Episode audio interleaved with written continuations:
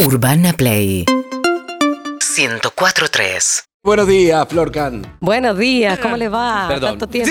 La doctora Florcan. En el estudio Miami. eh, no, no. Mirá los lentes que No, tiene no, Florcan. no. Viene de Tiene esa- un pantalón de cuero. Realmente Sí. los. los Bad Bunny, hablando de vacunas hoy. Vino, vino de ver Hernán Cataño, la doctora. Cataño, total. Ay, es sola cuña. Pará, son, Exacto. son Infinite también. Ah. Tira chivo, Pero a mí nadie me lo canje. regaló. Va, me lo rega- en realidad me lo regalaron, pero no la gente de Tengo Infinite. puesto un fabuloso Regalar par de otro, no tengo anteojos drama. Infinite.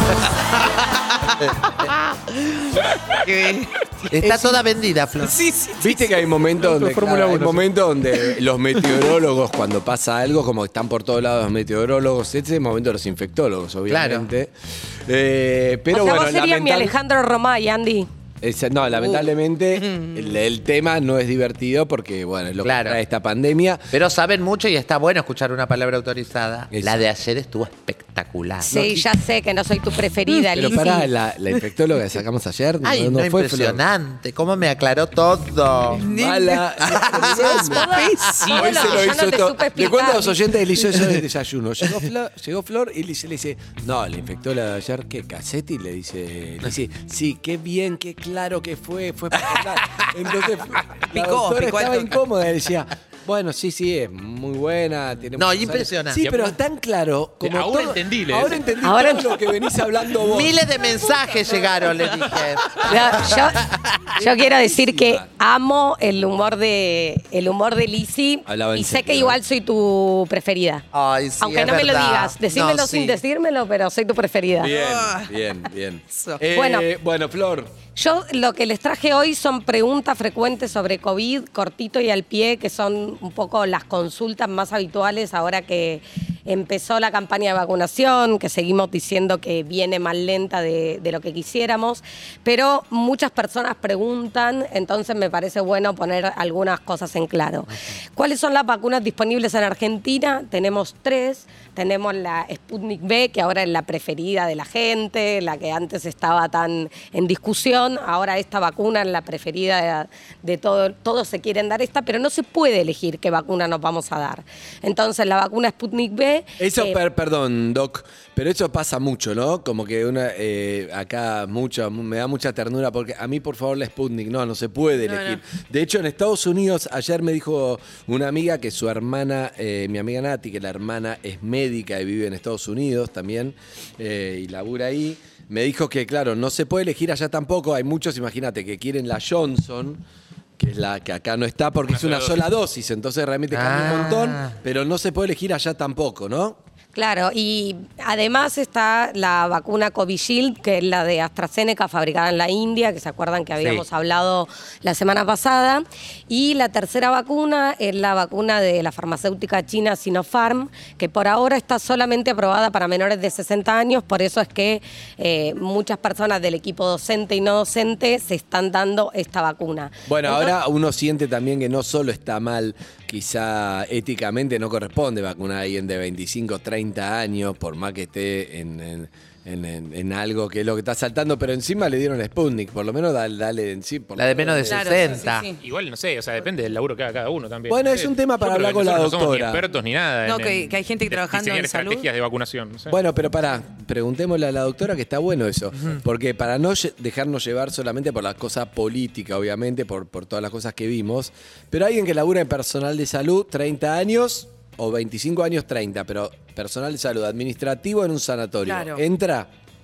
Bueno, eh, no está dentro de las primeras líneas, pero todo depende si tenés contacto o no con el público, ¿no? Ahí, digamos, este, una persona que tiene mucho contacto con la gente, digamos, ¿por qué entraría un administrativo de una clínica que por ahí trabaja en una oficina, como cualquier otra persona que trabaja en una Exacto. oficina, y no un cajero de supermercado, que está en contacto con muchísima gente? Digo, ahí es como una, una delgada línea y, y en un punto siempre, siempre es injusto porque por ahí como personal de salud entra un montón de gente que hace trabajo administrativo y que no está en contacto con pacientes. Claro, ¿no? además, en me- qué sé yo, puede ser un, un médico que tenga otra especialidad, que no está en contacto con paciente, pero entiendo, yo entiendo su- igual también de que es muy difícil hacer, bueno, para vos, cómo vos, es como una cosa que la, la idea es por tandas, pero que la vacuna le llegue a todos. Pero después hay, hay para mí fallas, para mí, ¿eh? que está bueno hablarlo con la doctora,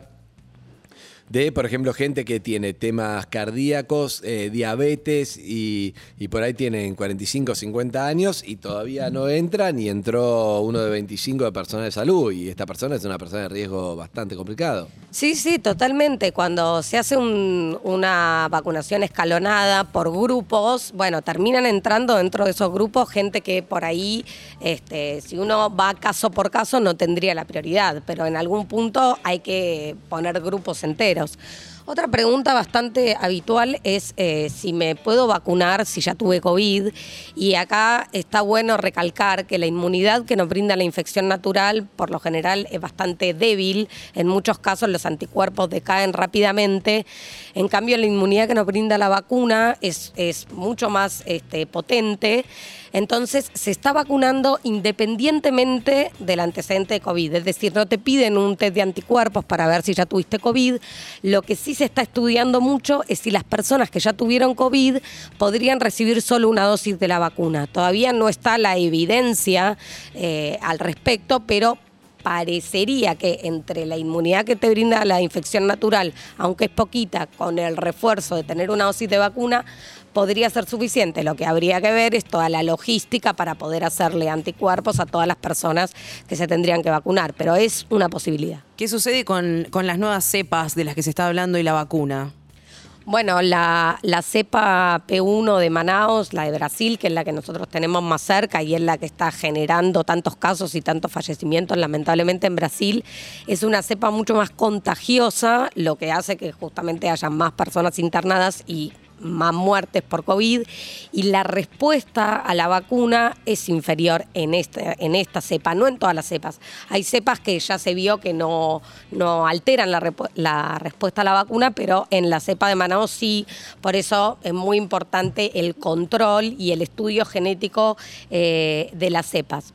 Hay otro tema que a mí me preguntan por lo menos muchísimo en, en mi cuenta de Instagram, que es, eh, estoy embarazada en periodo de lactancia, ¿me puedo vacunar?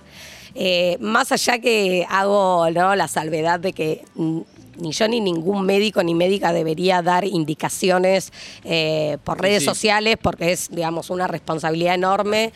Pero en general lo que hay que decir es que si bien no están contraindicadas ninguna de las tres vacunas en embarazo y en lactancia, porque- Tampoco hicieron los porque ninguna tiempo es del estudio. Exacto. Ninguna es a virus vivo atenuado, ¿sí? Esto es importante. Entonces, no están contraindicadas en embarazo y lactancia, pero como vos decís, Andy, en los estudios de investigación, como por ejemplo en el estudio que participó Harry, que a mí también se me llenó de haters, ¿por qué se vacunó? ¿Por qué se vacunó? Porque fue voluntario en un ensayo clínico. En esos estudios no se suelen incluir ni mujeres embarazadas ni en periodo de lactancia, entonces hay poca evidencia al respecto. Por eso hay que individualizar en cada caso según el riesgo de exposición. Si vos sos una mujer que está mamantando y trabajás en una terapia intensiva Claro, y te la pasás viendo pacientes con COVID, claramente te tenés que vacunar. Ahora, si vos trabajás desde tu casa, bueno, por ahí, entonces hay que verlo Esperá, en cada caso. Pero de hecho, no solamente creo que no se tomaron eh, voluntarias embarazadas, sino que aparte a los voluntarios varones eh, también nos hicieron firmar en el consentimiento que nos comprometíamos a eh, no tener hijos por los próximos dos años y en caso de eh, tenerlos avisar.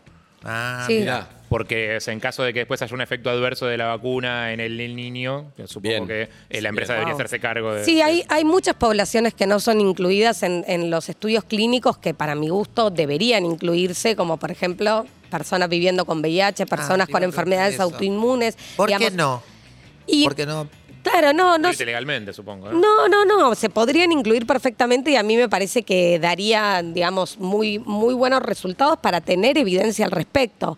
Las personas viviendo con VIH que tienen su carga viral indetectable y, y su defensa, su CD4 bien, eh, no tienen un riesgo incrementado de tener formas graves de COVID eh, y pueden, digamos, pueden vacunarse perfectamente. El personal de salud que tiene VIH, docentes, digamos, pueden vacunarse sin ningún problema De hecho, eh, ta- reciben también vacunas a virus vivos atenuados, como por ejemplo la vacuna contra la varicela o la vacuna triple viral. Así que, digamos, deberían, deberían poder vacunarse sin ningún problema y está mal que no se incluyan en los grupos a vacunar. Doctora, eh, igual le cuento a Alicia Evelyn lo más revelador que tiró la doctora eh, dentro de lo trivial, ¿no? de lo, lo importante que es la vacuna, fue que eh, esta noticia de que este año terminó de confirmar que realmente eh, a ponerle chufi a todo, a todas las Ah. cosas, se puede. Pero en realidad hay mucho menos chance de contagio que quede en una superficie. poca Yo toqué la sí. superficie, la superficie te contagia algo que obviamente el, el- el tema de, de verse en persona y eso bajó mucho mi obsesión por la... Vos eres un fundamentalista Yo de. Era fundamentalista y ahora bajé igual el chufi y le pongo a todo, pero antes era mucho más. Sí, no, no, bueno, eso también fue lo que fuimos aprendiendo a medida que fue transcurriendo la pandemia. Otra, otra cosa que se pregunta mucho es cuánto tiempo tiene que pasar entre la vacuna contra la gripe o contra la neumonía, cualquier vacuna del calendario y la vacuna de COVID, y tienen que pasar como mínimo 14 días entre la vacuna de COVID y cualquier otra vacuna. Una, una pregunta, Flor, la última. Eh, igual te quedás porque me, me gusta este. Pero, por ejemplo, la, la gente eh, de más de 80 que se dio la AstraZeneca, lo que te dicen es que para la segunda dosis es lo que leí, ¿eh? viste que somos todos infectólogos, se Sí, pasa sí, lo que sí, leemos, pero lo que leí es que eh, antes, si, si bien la, no sé, la, la segunda dosis de la vacuna rusa es como a las tres semanas, pero esta terminó habiendo evidencia que ahora, termina de salir ahora, como que si esperás como cinco, seis semanas, siete, te, tenés mucho más inmunidad después, ¿es así? Sí, el, el intervalo para la vacuna Covishield o la de AstraZeneca es entre 4 y 12 semanas, pero se vio que si se espera entre 8 y 12 semanas, la respuesta es mejor. Pero ¿y, a- y la primera dosis te da inmunidad?